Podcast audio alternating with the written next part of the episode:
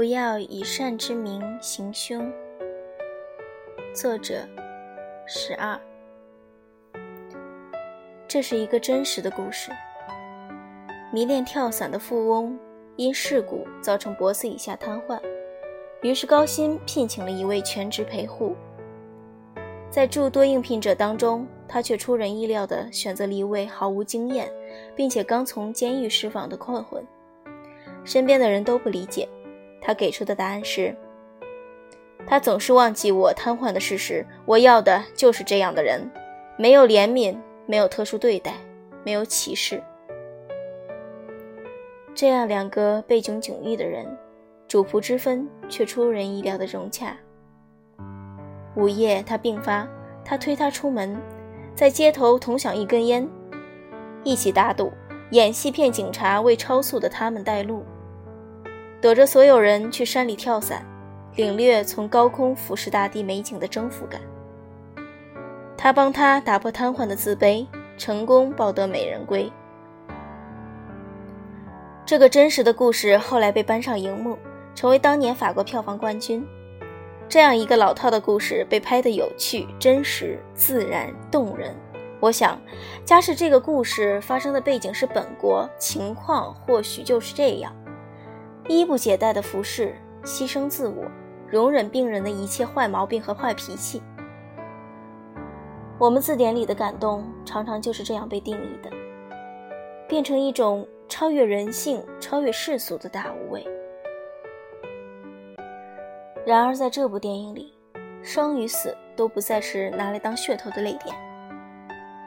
在生命有限的时光里，宁愿心随我动的放肆，也不愿随时像一个垂死者一样向旁人祈求帮助。这是一种对生命的敬意与尊重，与感动无关。虽然无时无刻令观看的人感受到温情，在电影的后半段，富翁不想再让他陪着一个病人度过余生，于是他换了另一名看护。那位始终小心翼翼、稍有问题就以他有病来与旁人解释的专业看护，令他的心一日日苍老。他越发怀念那个陪他玩、陪他疯，甚至拿摊子这件事开玩笑的朋友。在这个故事里，人性的光辉闪耀，并不在于他们之间谁为谁做出了更大的牺牲，仅仅只是在于，你给我所想要的安静与尊严，我给你所愿的认可与提携。他们的学识、身份、地位迥异，却在这一点上有着空前切合的态度。不要用你以为的善意去让对方感激。每个成年人都有一个无法被陌生人轻易碰及的世界，不管是健康的人，亦或是身患重症的人，他们只有在遇到同类的那一刻，才会释放出一种夹杂着欣喜的善意。这种善意，并非传统意义上的善，而是相信并且看重彼此的能量，真诚地表达自己，以及不把自认为的善强加给对方。不要以善之名行凶，这或许是太多人都未能领悟的事。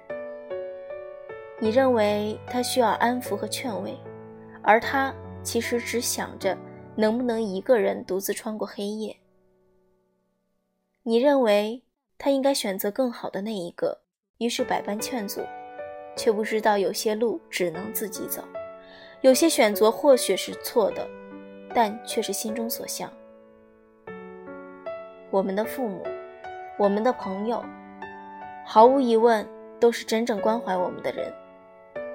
可为什么真正到了艰难之处，却对他们难以言苦，甚至想逃离他们？人与人之间，必须只能是在善恶观上达成一致，才可心心相通。